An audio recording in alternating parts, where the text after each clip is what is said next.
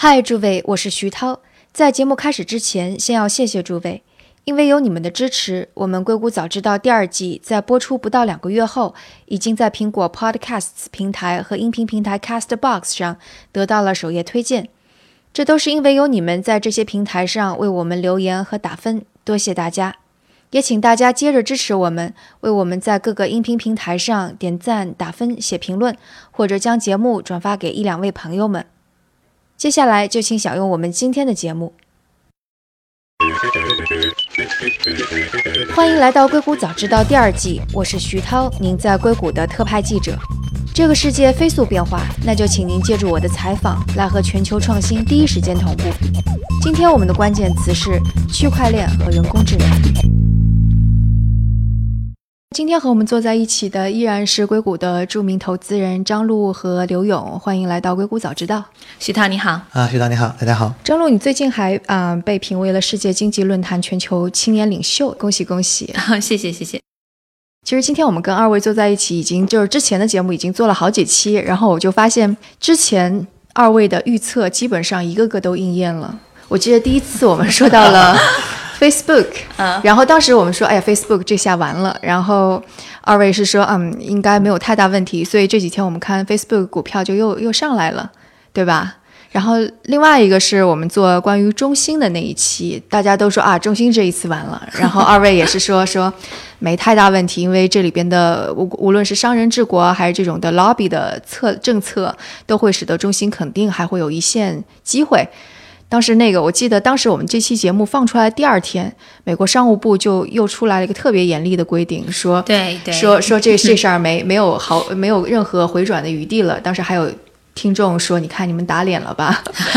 但是到这周末的时候，特朗普就发了一个 Twitter，说我已经在跟习主席接着在商议这个事情了，我在勒令商务部好好解决这个问题。所以基本上二位的这个判断就已经。已经算是应验了，对吧？其实还是要基于说长远的方向来看，所有现在的这些事情的话，它都是一个一个点。那这个点到底它会往哪个方向走，是基于两边到底对于未来的这个合作，还是说对立的一个大的趋势判断。我之前也提到过，前一段去参加啊胡佛的这个年会，就是斯坦福胡佛的研究中心，它也是美国最大的共和党的一个智库，所以当时来了很多都是这个共和党派的商界、政界、科技界的领袖。那跟他们聊的时候呢，就能看出来，当然有很多中国。威胁论也有很多关于中国的各种各样的二零二五的计划呀的一些担忧，但是整体上每个人表达出来的态度还是说，长期来看我们还是要合作，因为这是必然的一个趋势。两个是世界上未来十年最大的一个经济体。嗯，Tesla 其实也是有很多后续的，因为当时我们有说到它遇到了各种各样的问题，这周又有很多的新的进展。对，这周的话，我们看到好几个跟 Tesla 有关的新闻。首先是 Tesla 的 Model 3生产线接下来要停产一段时间，是又再次停产一段时间。是，然后是呃说，据说是要呃维修或者是升级，就是具体的原因没有透露了。然后包括近期 Tesla 的一些高管陆续离职，然后股价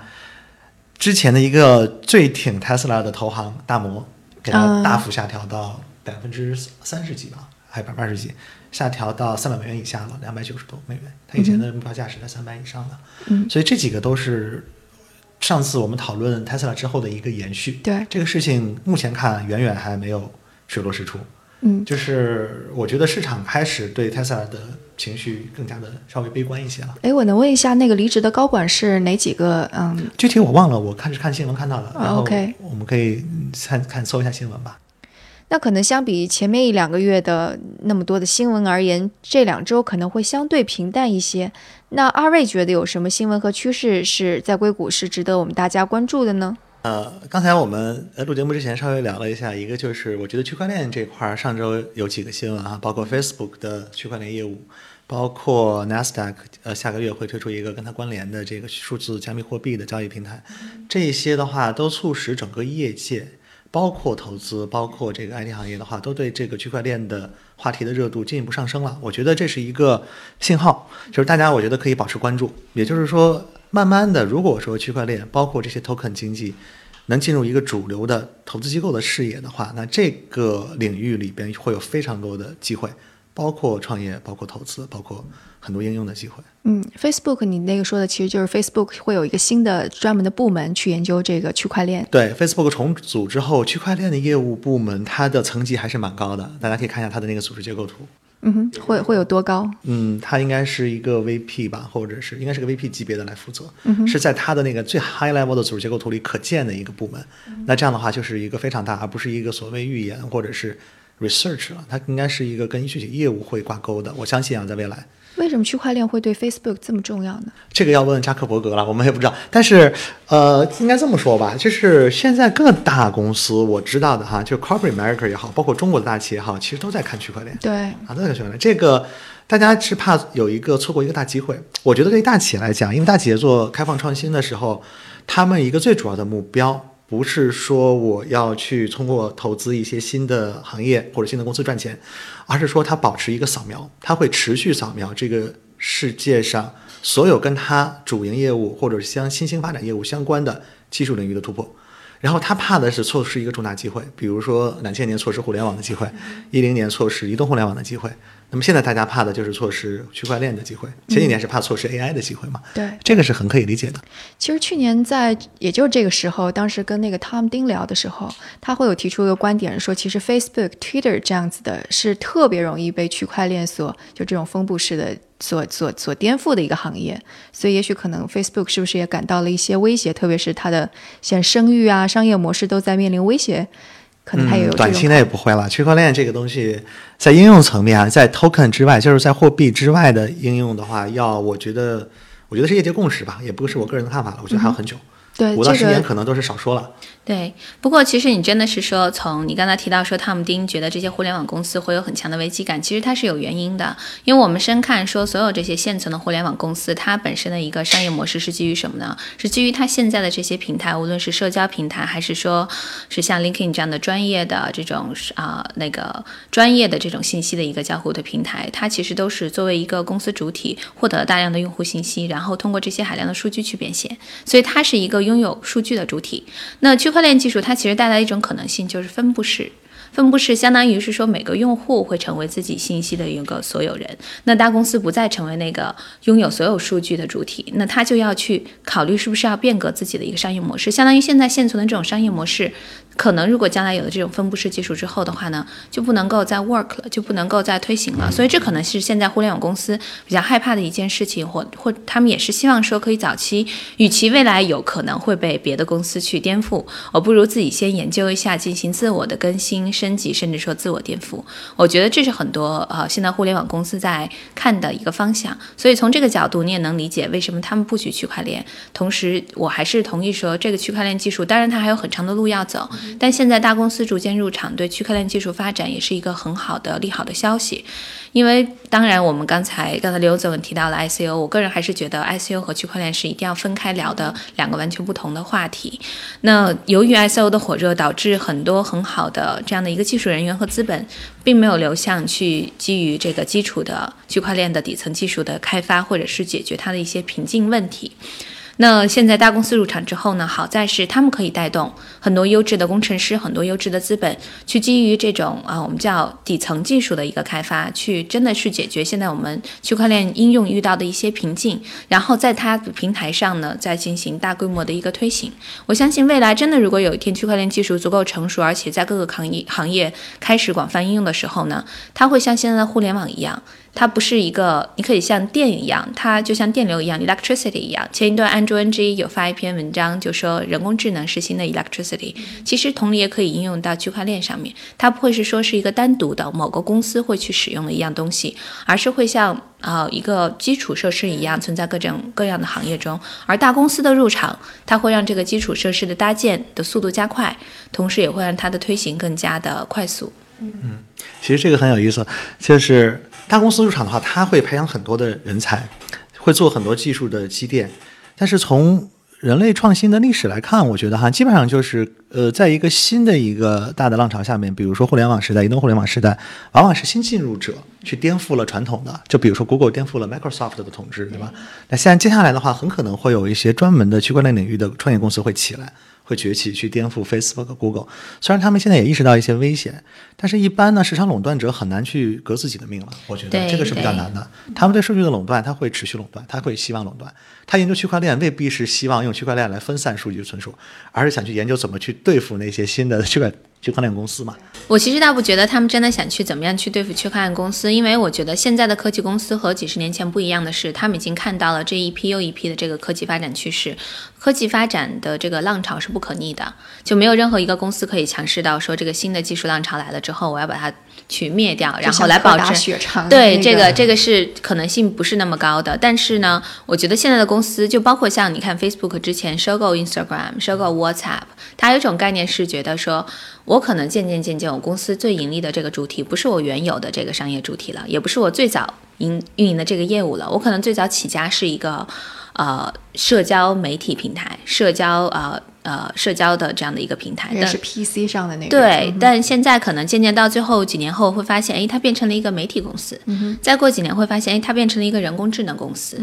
当然，大公司它一定有局限性，这也是为什么说它在这个过程中它也有很强的一个紧迫性，因为哪怕它去布局了，还是有可能，就像刘勇总讲的，会有公司冒出来。可能会给他们一个比较大的打击。那个时候，这个公司愿不愿意接受他们的邀约去被收购，或者说成为他们边下的一个公司，那还是一个悬而未决的问题。所以，我觉得这也是很有意思的场景，也能让我们看到说，硅谷一批一批的这种更新换代的技术，可以一直持续带来整个这个行业里面的啊、主要的公司的这个新鲜度，还有说新的公司总是有大的机会可以在这个行业里冒出来。另外的话呢，呃，刚才因为也提到 IC，我正好特别巧，昨天晚上就是有跟一个就是呃朋友，他是美国呃证监会的，就是美国 SEC 的，有跟他聊到现在整个 SEC 对这个加密货币，包括说整个 ICO 的这个态度，确实现在这个态度已经是越来越严严格了，包括嗯现在的他们给出的语言已经出现了叫我们叫 financial fraud，我不知道这个翻译过来是。呃，金融诈骗金融欺诈，对吧？金融欺诈这样的比较严厉的词汇了，所以可能我相信，就那种割韭菜的，就一律要定义为 financial fraud 是吗？对，所以我觉得从 C C 的态度来讲的话呢，这个监管一定会越来越严苛。但是从另外一个角度，我觉得任何金融市场都需要监管。那说不定有监管进来的话，对长线来讲，整个加密货币的大行业发展也是一件好事。对监管，就像我上次节目里提到的，监管肯定是一个利好，监管会让大基金敢于进入这个领域。否则的话，如果都是一些地下的小交易所，那大的基金是不可能进的。大基金不进来的话，那这些散户也好，这些庄家也好，他炒这个东西，他的资金量得不够大嘛？说白了，那像整个华尔街就是全球最大的炒家，它只不过现在是在一个高度监管的环境下去炒这些期权和金融衍生商品。那将来加密货币纳入到这个体系里边的话，我认为这些资金的注入会对加密货币，然后会传导到区块链这个技术层面。所以整个这个大的圈子来说，我觉得现在是属于处于一个即将高速发展的一个前夜吧。嗯，我觉得回溯说那个大公司是按照什么样的顺序入场，这也是挺有意思的。因为最开始比特币和那个什么以太币出来，先是那些美国的银行觉得很多不安，然后他们开始研究这方面的东西。然后现在是科技，哎，除了 Facebook 之外，其他几家怎么样情况？他们内部都有一些，我觉得哈、都都是有或多或少的有一些研究部门，但是像 Facebook 这样把它提高到这么一层级，嗯而且高调的 announce、这个确实还没有。我觉得 Twitter 呢？Twitter 有吗？Twitter 我不知道，他们没有 announce。内部的话不知道有没有。是这样，就是苹果应该是比较难 把这个，苹果肯定没有。possible possible，对，也有可能。嗯因为区块链这个东西它不是凭空产生的，大家一看它历史就知道嘛，它是从比特币来的。对，所以的话，区块链它这个技术的本质是催生这个去中心化的加密货币，然后躲避单一的监管或者单一的这个 authority 嘛，这是它的最根本。所以整个不管是币圈还是链圈呢，它首先我认为它是一个社会运动，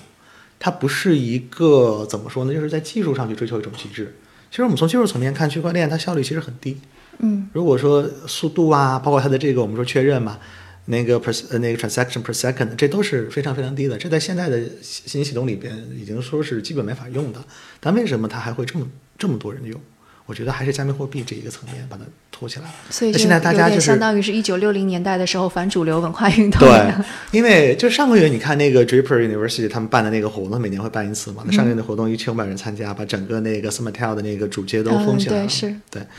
然后整个那个现场的感觉让你觉得就好像到了那种比如说一九七零年代嗯美国的这些反战运动士。哈，大家又是唱着摇滚，又是在那边跳着舞，然后吃着免费的，满街的这个餐厅都是免费开放的，然后在他们的那个 incubator 里边到处都是酒啊，是大家一边吃一边聊，就有好像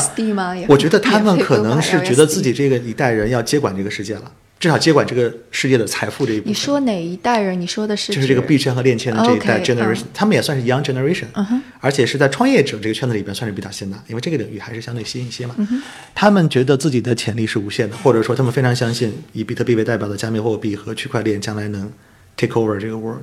我嗯是觉得他们真心的相信，所以某种程度上呢，区块链也好，尤其是币这一块儿，它有一种宗教的属性，我也觉得有能感觉出来，就是你相信它，它就有价值，就像 BTC 一样，它没有基本面，但是圈币圈的人都说它有基本面，大家的理解角度是不一样的啊。对对但是但是我就觉得这就是完全靠 belief 来支撑的一个东西。我我觉得真的要是考虑，当然我在这方面不是专家，因为我并不投加密货币和 ICO，但是我至少理解是，我觉得比特币和其他的币是不一样的。就是比特币它其实你要是真讲，它还算是有一点基本面的，就是所有这些 我们讲的是说黑市或底下交易，啊然后它是有这个，那你想它作为一种货币的话，重点是说它有没有交易量。有没有一直持续存在的一个交易量和交易市场，这是它的一个基本面。那比特币它是有的，而且，但是你要是说剩下的币，包括以太币，它其实和比特币是不一样的。所谓的啊，说以太币会不一样。我觉得以太币好像还是以太币的基本面其实比不差不略不略于那个。但是但是其实以太币它是和 ICO 紧密相连的，所以它和比特币你就要从不同的一个维度去理解。那边它是有确定的一个交易市场，无论这个监管啊等等所有的这些我们说的这个地下市场的交易、黑市交易，它是一直会持续存在的。但是以太币，比如说它所去关联的 ICO，到底这个市场是往上走还是往下走，没有人知道。那其他一些发行呢，我们说这些代币 token，其实它的价值也是和公司本身是不是能够创造它的这个产品，或者说在未来在现实世界产生价值，去相辅相成的。所以这两个是不一样的，是一个是基于已经有的东西，另外一个是基于可能说未来的一个期望。所以我觉得从这个角度来看的话，你也会发现两边其实你去权衡的这种方式也是非常不一样的。对，甚至说我个人觉得说，可能真的在。再过几年，我觉得百分之九十甚至九十五以上的现在的这些代币 token 都是没有价值的。啊，我觉得肯定是对，但是呢，一定会有几个币它可以冒出来，但是它是基于它所附带的，就是说这个公司或产品的一个真实的价值，区块链技术的一个真实的价值，是不是有实际的现实生活中的应用，这才能够支撑它。其实我们现在看，我也看过一些白皮书，那你要真的是说最早白皮书呢，当然是中本村写的这个关于比特币的这个白皮书，你会发现他在白皮书里面写的每一项，他都实现了。但是现在白皮书的问题是什么呢？是大部分人写的很多的白皮书，它是在现在的这个时间节点里，或者说在未来几年里，它是没有可能实现的。嗯，甚至说像我们说很有名的 Telegram，对吧？它的这个。呃呃，这个 token 的融资融了这么大的金额，但你真的去看它的白皮书，你会发现很多东西不能够看到他到底能不能做出来。如果他能做出来百分之一、百分之五，他在白皮书里面写的东西，那都是非常大的一个呃突破。那你可以想象他这个里面到底覆盖了多少实现可能性非常低的内容。是这样，比特币现在呢，大家基本面其实已经不是所谓黑市交易了，这是很少的。主要大家认为它有投资价值，因为它是币圈第一个币，然后是最主流的币嘛，所以大家买它是为了升值。以太币呢，是因为买它的话，是因为所有的 ICO 项目都要它作为基础货币，所以它对人为制造了一个需求市场。所以它是 ICO 相连的嘛？所以某种程度度上讲，以太币是有使用价值的，就是因为我要去参与 ICO 的话，我就必须要先买以太币，再去用以太币投那个 ICO 项目。但是 BTC 的话，就相对来说没有，就是使用价值相对小。但是你想，如果那那你从这个角度理解的话，是如果 ICO 持续存在、持续火热的话，以太币才有价值。如果 ICO 市场它后面的话经历大的 crash 呢？它是所以它和比比特币它本身已经形成现有市场的一个现在的这个价值基础是不一样的。它是这样，就是 ICO 这个概念呢，其实现在很多项目都不提了，他们也不做 ICO 了，但是它做 private sale，就 private sale 会一直有。所谓 ICO 是什么概念？就是割韭菜嘛，就是我们说 IPO 去去割散户的韭菜。但是 pre-sale 的概念就像我们 VC 一样，VC 在 private offering、private placement 里边去投那些股权投资，也就像包括也可以是散户参与，像 Angelis 这样的情况参与。所以现在很多项目呢，它不做 ICO，但是它还是做 pre-sale。但是 pre-sale 的时候还是需要用到以太币来做。回下也可以用啊、对他们也可以接受现金。而且我觉得说，其实你真的去看的话，当然现在 ICO 的越来越火热，更多的交易量会让以太币的价值上升，但是它持续上升之后，它的交易成本也会上升。交易成本上升的话，反倒会限制到这个币它本身的一个流通性，对吧？交易成本越低，大家越愿意去使用这个货币进行交易。所以我就觉得说，这个东西它的逻辑不是说它不能够，我我只是说它和比特币的这个整个的价值的这个基础还有基本面是很不一样的。呃，它可能和其他的 token，也可能他们有非常好的未来。也有可能说这个市场可以快速的增长起来，但只是说我觉得整个两边的逻辑是不同的，所以对我来讲，就是一个是基于现有的基础的一个价值，另外的话是一个基于未来的一个期望。那至于未来这个潜力能发挥出来还是不能发挥出来，还不可知。其实这个行业里呢，有太多的人呢，是我们所谓的就是装睡的人了，就是你们无法无法叫醒一个装睡的人嘛。那为什么这这么说？啊，这个这个这句话你能理解这个意思吗？对我这个话能理解去叫醒一群嗯哼装睡的人。其实很多做这个融资的，不管是 ICO 啊，还是不做 ICO 做 Pre-sale 的，他们可能一开始就没觉得自己的项目能做起来。这是占了相当的比例，对吧？但是他会说：“我画一个饼，对吧？那就是装睡的人嘛。那你去跟他讲说：‘哎，你的项目不太可能做呀，你这个……’那人家他会，他就算听明白了，或者说他就是知道这个事情，但他还会去做。对，他说这是这个是我来钱的，这是一类人，就好像说我们说一个科技科技公司，咱们不说币圈里去啊对对对，我要做一个特别牛的东西，我要用一个人工智能，要做一个能取代人的机器人，你说他是骗子还是一个理想主义者呢？对吧？你这个东西很难界定，那很明显我们觉得他是做不出来的，但是他就说我自己能做出来，我 believe in 这个，我融了几亿美元，几多少轮，然后我有几百个团队日益机械的研发这个技术，对吧？那你真的不好给他强行扣一帽子，说你是骗子，或者说你是一个理想主义者。但是事实是，如果我们用结果来衡量的话，那可能确实大部分人是做不出来的。不光这个不是币圈链圈的问题啊，对啊，就包括一些我们所谓的 AI 公司啊，我们所谓的其他的公司也好，包括生物科技公司，有的时候饼画的确实太大了啊。这个其实是一样的，这个跟这个融资的途径没有关系，不管是融币还是融美元，嗯还是人民币。但我觉得这个圈子的确是，就是刚开始的时候是一群理想主义者，包括中本聪在里最。开始是的，对最核心的这一波是的，在中间的过程中进入了很多投机分子，对 应该这么说。当然，这里边也有一些投机，一些创造价值嘛。就比如说，就像交易所吧，交易所很多人诟病啊，对吧？我觉得很多问题，但是很多大的交易所确实它实现了一个交易的市场，就帮助这一些数字加密货币的持有者做交易，或者说帮你好项目做融资，通过币，那也是它的价值，对吧？当然，你不排除有大量的这种中小的，或者说有一些利用内部交易啊，利用一些内部的一些手段去故意让人家爆仓，是吧？去把人家那个钱弄过来，那这都是呃负面的东西了。嗯哼现在就是最混乱的时刻。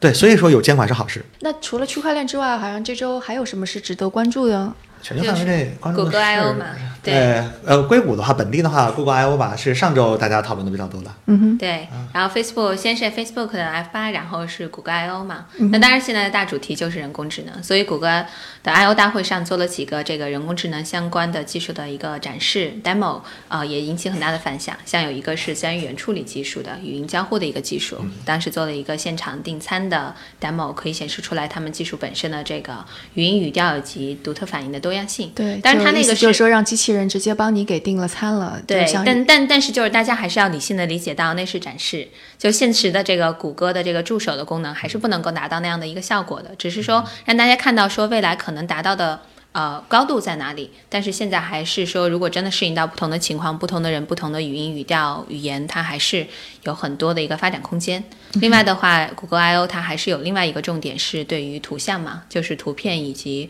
图像的一直以来的他们持续的探索。这方面的话，它之前像呃斯坦福很知名的教授李飞飞教授，还有李佳，他们也都是这方面的非常资深的专家，加盟谷歌一直在推动这方面的发展。那我跟他们也之前有聊过，那可能主要他们不仅做的方向是我们平时想到的，呃，关于针对用户的一些图片图像的分析，他们现在也在大力推动像呃计算机视觉在医疗影像方面的应用。那包括之前我们也提到过，NVIDIA 它也在说，现在其实计算机视觉在医疗影像是个大的应用发展方向，谷歌也在推动，所以我相信越来越多的这些技术和医疗其实算是一个传统行业的结合，也可以激发很多新的创新点。对，其实我这一次还特地去看了一下 它的那个，就除了 keynote 之外，它有很多很多的小的 panel，我特意去看了一下，跟去年非常不一样的一点就是它有一个专门的 panel 是关于医疗的，而且非常的多，差不多排了好几场吧。李飞飞教授也做了其中一场。我先说说那个人机对话这部分，我觉得它这个东西，如果真的能把它推到使用层面哈，能安装到下一代的新的这个安卓手机上面，那就是实现了我们所谓的图灵测试嘛。对因为从它的现场 demo 角度来看，确实已经通过图灵测试了他并不知道那是个机器人，那不就是通过图灵测试？但是可能它是一个在 demo 的场景是一个高度受限的一个环境，比如说就是一些这个订餐啊，或者是跟日常生活相关的。如果你 generally 的让他去做一些事的话，他可能没法这么自然跟你的对话。但这个我们以后要看它的实际的产品。但你知道吗？我当时看的时候就觉得这个 AI 已经比我聪明了，因为有时候我订餐的时候，那个特别是周围嘈杂，我都听不清楚对方在说什么。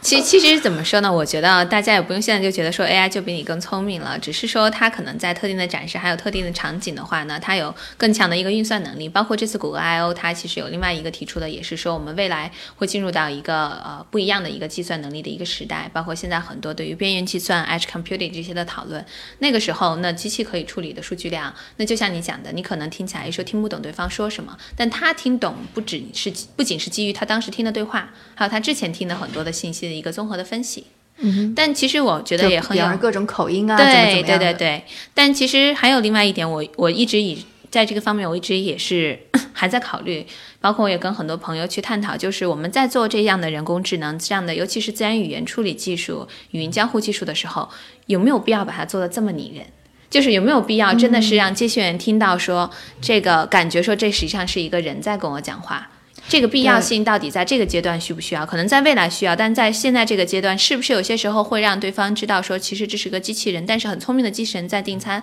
反倒反馈效果会更好。对对对，所以，所以我觉得，像我之前也有用过这种人工智能的助手嘛，他是啊，帮我就是去回回邮件，去跟人家预约时间、开会等等，就真的是有遇到这样的情况，因为他做的技术还不错，所以呢，他发邮件给对方说，哎，我想帮你和张璐约一个时间对话等等，啊，对方就以为他是一个真人。嗯，后来的话呢，就发现跟他会开一些玩笑啊，甚至说可以先跟他聊一些天呐、反馈很冷淡，然后对方就觉得我的感情很受伤害，就感觉我想 后来跟我见面说，录你的这个助手是不是很讨厌我啊？我感觉我给他发的很热情，他给我回回复都很冷漠，只是公事公办的，根本不想跟我聊天。我说他是个机器人，哎，更加受伤。对，所以他又很受伤。我们本来要聊别的，他花了半个小时跟我聊，说为什么要做的这么拟人化呢？说我觉得这个不是一个正确的一个方向，因为大家我们作为人类会有一个情感预期的一个期待，所以我觉得这也是一个很有意思的方向。可能在技术发展的过程中，我们也要考虑到底资源是应该放在让 AI 技术给我们提供更加准确、精准的反馈，还是说要让它听起来更像人？嗯。嗯，对，那个我看到硅谷其实也有一些人已经在讨论，就是不光光是你一个人在说这个，还有其他一些人也写了文章在在说，其实我们不需要，我们就应该让它听起来像一个机器人，这样才能够避免。就当然他的论证是另外一套，但是我想可能可以避免像类似于那个那那个电影叫什么？Her 啊。Her Her，很多。对。或者一开始就说我其实是一个机器人，但只是说、说起话来不太像。我觉得人工智能就是现在两大方向，一个就是越来越像人，这是一个大方向哈，包括行走能走的、能说话的、对话的这很多。还有一类呢是让他去做完全人以前不会做也做不了的事情，就是完全不像人。我就举个例子吧，就比如人工智能，我们再把它应用于自动驾驶技术啊，去自动去判断路面情况，我们可以用它来帮助人调整方向，然后呢，汽车的加速、减速和刹车，对吧？这是我们人可以做的事情。但其实现在我们看到一些公司也是在这个驾驶这个层面，它的智能驾驶呢是用在了原来人不能控制的一些地方，比如说四个轮胎的高度。这个以前我们人是没法去控制，这个太复杂了，而且也没有嗯必要去控制。但结果就是我们都是用一些传统的悬挂系统在颠簸的路面上很颠，对吧？嗯那现在我们看到有些智能汽车的配件公司，它可以做的这个车，啊，实时的探测路面，就是让你在一个坑坑洼的路面开起来如履平地。这个车啊本身一点都不颠，包括你急转啊、什么换道啊，它车身是非常稳定的。哦，这个好棒，感觉对，所以就是说，这是另外一个例子哈，就是代表说人工智能这些技术往另外一个方向走了，就原来人完全不会去做的事情，它会去做到。那这样接下来会有怎么发展？我觉得这两个都会有存在的价值。有的是我觉得往人类方向发展呢，其实更多是满足人的情感需求。对吧？也许说你将来真的不需要一个女朋友了，你需要有个机器人就可以了。这样你这个 maintenance 是很低的，也不需要给他买房子，对吧？Possible 哈，这是一种可能性，但另外一种是完全不一样。我想起了之前看过那个《世界奇怪物语》里面，啊《世界奇妙物语》里面有一集就是说，未来世界人体的这个人类的生育率降低，所以基本上你的、你的妻子、你的老公、你的小孩都可以是机器人定制的，对。不知道感觉听起来，但你那个公司很有意思。回来我要问一下，你是哪个公司？哎，你还看听看到过另外一个类似于你说这个公司的例子吗？就是其实是人根本就想不到要去做或，者说人不想做的。呃，我现在一下想不起来，我想到下次再跟大家分享啊。好就是我这是突然想到这么一个例子，然后来对，那个很好。对我觉得说个这一个方向。所以我觉得，如果带着这个思维角度去看的话，你会发现人工智能可以应用到很多我们以前没想到的领域。嗯但是哎，能让我们的生活更加的舒适方便，不是从取代人的角度，而是说人原来完完全做不到的东西，他去做。对，不过你这样一说，我想起来，其实现在很多人工智能的确是用在这个方面，就比方说拍一个照，然后就把你的脸给换了呀之类的，大量需求这方面的。嗯，对，那是一种应用，是一种应用的需求。对对对，所以上上周那个 Go AI 的人工智能，我觉得它引起大家的感兴趣，不光是说准确的去提问，它还带了一定的人的情感。嗯你会发现哈、它有一些没有意义的字和发音，对。但是他去模仿一个人。而且尤其他说话会说 please，会说请，因为之嗯前我们大家对于 Am Amazon 就是亚马逊的它那个语音系统的一个 诟病，就是说很多人在家里用了那个系统之后，小孩都变得很粗鲁是吧？因为他们会嗯觉得说我说话就觉得说。命令式的，就命令式的，嗯。不会说 please，不会说请或 would would you could you，他不会加这样的词。但是那天那个 demo 其实他是会很有礼貌的，或者说他是把对他鼓励你，对你，嗯对你用了 please 或者用这样的一个敬语的话，是它触动、触发它这个命令的一个一部分。嗯哼就 Google 它本身也聘用了很多社会学家、心理学家到它的那个这个人工智能研究当中去，其实就是为了解决这些可能会产生的对社会问题。对对，不过我是感觉啊，在这个时间点上，二零一八年了，人工智能已经讨论了很多年哈，大家也兴奋了很多年。就在这个时间点上，我们确实在期待着一个重大的突破，就是能在应用上面。嗯就为什么 Google 开始对医疗这么感兴趣啊？嗯我觉得你看看重大的突破口在哪一方面能对人类社会当下产生很大的冲击的，带来很大的价值增值的，可能那是一个非常或者说是最重要的领域之一吧。我觉得传统的人脸识别，比如说美颜、修图、换头啊，这些可能就太小了。呃，对，是这个你做安防呢，当然也行，那它并不是个消费级的，对吧？那我们消费者是感受不到的。那 Google 的语音助手就算是个消费级，它如果真的能做成通过图灵测试的 general 的这种对话的 AI 的话，那当然很厉害。因为全球每年都会有这个比赛的 Chatbot 的这个 benchmark 的大赛，可能十几年了吧，我印象里面一直在做，就看谁更像真人。无非，那我觉得 Google 这个可能是目前最接近真人的一个哈。对，我觉得其实医疗，因为呃，之前我记得和徐涛私下有沟通过，就像刚才刘勇总讲的，现在之所以这些大公司哪怕传统是做 consumer，它不是做这种医疗和工业的，它也在做医疗方面的应用，就是因为看到了这个行业它可以显著的彰显 AI 的一个实力，或者说 AI 可以带来的变革。因为医疗行业长期存在的问题，一个是信息过量。就像尤其像啊、呃医疗影像，那它的这个医疗图像等等信息是绝对过量的。在这个过程中，大家又期待未来的方向是可以进行个性化、定制化的一个医疗的一个诊断，然后医生可以进行更加针对性的一个诊疗的一个结果。那这个时候，像计算机视觉，包括像深度学习，可以成为一个非常好的助手，帮忙进行这个图片的预筛、图像的预筛、精确分析、错误纠错等等。我们之前也听过新闻，IBM Watson 有抓住一些医生漏掉的这种癌症病例的图像。那这是只是一个方面，但后面的话，比如说辅助医疗的一些设备啊，康复康健的这些机器人的设备、手术机器人的应用，这个都是像刚才刘勇总提到的，现在很多技术发展的方向是辅助。是去提高，是像我们不是说要去颠覆某个行业，或者说替代医生、替代护士，而是让他们的工作更加高效，工作更加准确，同时呢，给用户带来更好的一个使用技术和使用服务的体验。嗯，对，包括 Google 它在 panel 上面着重说的一点，还有也包括什么关于药物发现，对对对像以前以往的药物研发的过程是非常非常呃周期很长，而且资金量需求很大。那现在它其实是用人工智能技术进行这些化合物的预先的这样的一个组合。其实很多时候我们做实验就是在试，嗯试哪个化合物合成之后的话会有一定的效果。我们也听过很多有意思的故事，某些药品是因为是他们在尝试另外一种药品的时候，嗯彰显出来一种效果，然后成为了。呃其实跟他们本来初衷完全不一样，应相当于是副作用反而更加有对效。，所以所以其实这是很有意思的一个方向，也能看出来说，这样的新药研发是需要大量的实验的。那现在人工智能可以进行这样的一个 model，我们叫说建立模型进行预预筛。那可能到最后本来它要进行二十个平行实验，现在只需要进行三个。那再往一步推进的话呢，那就是个性化的制药。个性化的地药，比如说每个人可能将来吃的药都是不一样的，得的同样疾病的不同年龄、不同性别、不同族裔的人，可能需要不同的诊疗方案。对，关于制药那个硅谷早知道第一期当中也专门做过一期内容，所以如果听众感兴趣的话，也可以回过头去听一下那一期。好，那今天的节目就到这里，非常感谢张璐和刘勇再次做客我们硅谷早知道。啊，谢谢许涛。好，谢谢大家，谢谢许涛。如果大家有什么想法或者评论，那请给我们留言，或者在读者群中进行讨论。如果觉得节目对您有启发，也请转发给您一两位朋友们，让他们也听到这档节目。那我们下次节目再见。